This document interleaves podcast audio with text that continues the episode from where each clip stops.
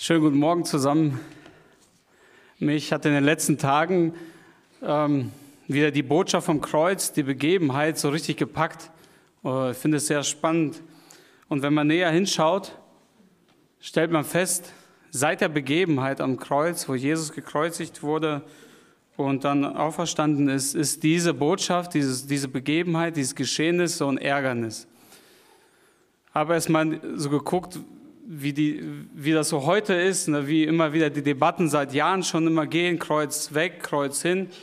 Aber wenn man näher hinschaut, in, in der Bibel schon damals so schildert ähm, Matthäus das in seinem Evangelium, wie es schon losging, wo, wo Jesus auferstanden ist und wo die, die obersten, oh, die, die Führer die jüdischen äh, Führer dann halt diese Lüge verbreitet haben. Die Jünger sind gekommen, haben den Leichnam gestohlen. Und gleich danach so äh, stellt man einfach fest, hat man versucht, diese Botschaft, dieses Geschehnis, diese Begebenheit irgendwie zu untergraben, anzuzweifeln und halt auch diese Lüge in Umlauf zu bringen.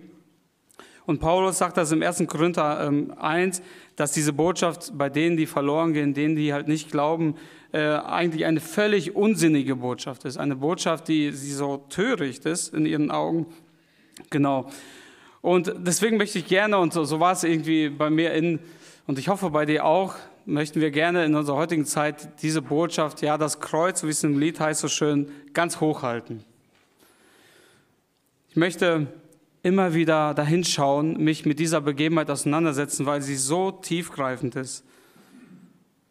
Ich möchte hinschauen, ich möchte aber auch immer wieder dahin kommen, weil das ein Ort der vollkommenen Geborgenheit ist, ein, ein Ort, wo ich Zuflucht finde, ein Ort, wo ich auch verweilen möchte, wo ich bleiben möchte, wo ich Geborgenheit finde für Zeit und für Ewigkeit. Eigentlich ist diese Botschaft, das Wort vom Kreuz, ein Dreh- und Angelpunkt.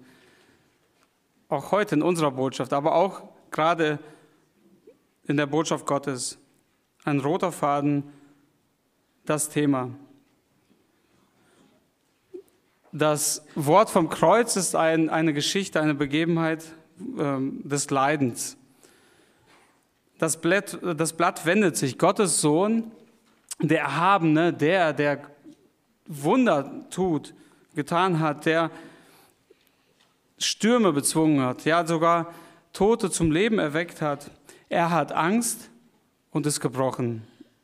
Eine Tragödie ohnegleichen. Jesus, voller Liebe und Fürsorge bis zum letzten Atemzug, fühlt sich von Gott verlassen, Finsternis, Schmerz. Und seine letzten Worte waren die, die jetzt angestrahlt sind und die, die bewegen einen einfach so sehr.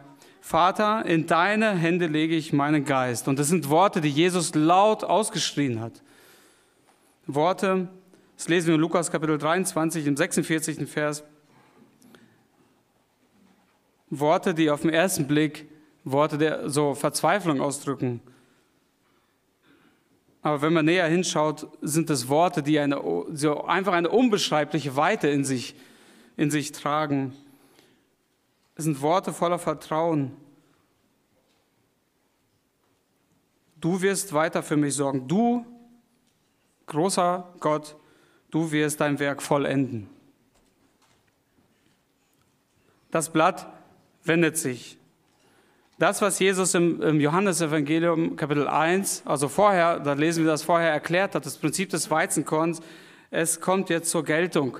Aus Tod entsteht Leben, das Leben entspringt. Schuld wird bezahlt, Heilung aller Leiden geschieht. Stellvertretend stirbt der Sohn Gottes für dich und für mich. Aus Tod entspringt Leben, aus Leid Freude, aus Verzweiflung Hoffnung und das ewig. Und passend mit Matthias Schürer, der Komponist von dem Lied Wir halten hoch das Kreuz, können wir zusammenfassen, zum Heil für diese Welt hat Gott das Kreuz gewählt. Es erklingt das Lied des Lebens, es ist vollbracht, der Weg ist frei durch das Kreuz.